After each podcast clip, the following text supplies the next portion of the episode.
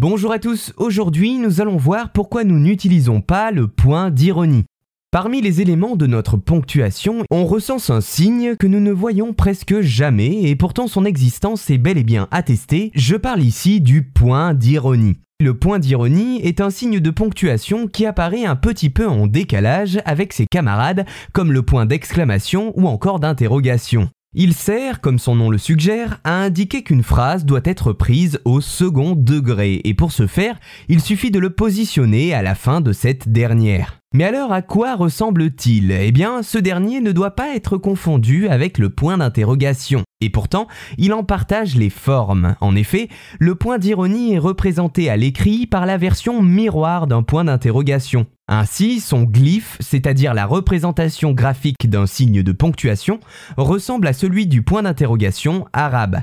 Pour résumer clairement, c'est donc visuellement un point d'interrogation inversé de gauche à droite. Mais alors, comment est apparu ce signe singulier? Eh bien, nous devons son invention à plusieurs auteurs. En 1849, un lithographe belge du nom de Marcelin Jobard met en place l'idée d'un point d'ironie dans un de ses articles pour le courrier belge qu'il considère comme un signe émotionnel, c'est-à-dire un signe qui est censé substituer à l'écrit une émotion ressentie à l'oral, comme une alternative à ce que l'on appelle aujourd'hui des smileys ou des emojis. La version graphique du signe est alors avancée par le poète français Alcanter de Brame, qu'il promeut dans son essai L'ostentoire des ironies. Il sera par la suite repris par Hervé Bazin, écrivain français qui s'attacha dans son livre Plumon l'oiseau à proposer d'autres nouveaux signes de ponctuation.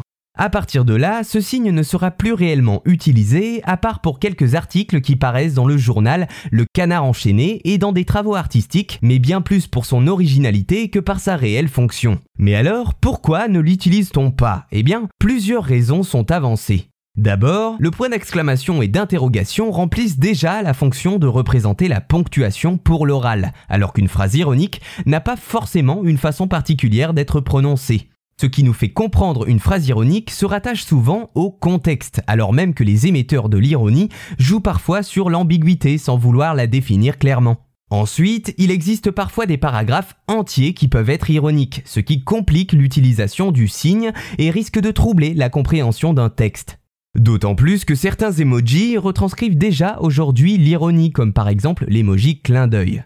Ajoutez à cela la confusion avec le point d'interrogation en arabe et vous trouvez quelques-unes des raisons qui pourraient expliquer le manque de succès de ce signe de ponctuation assez atypique. Quoi qu'il en soit, le point d'ironie a le mérite d'exister et d'être employé dans certains travaux artistiques pour son caractère original.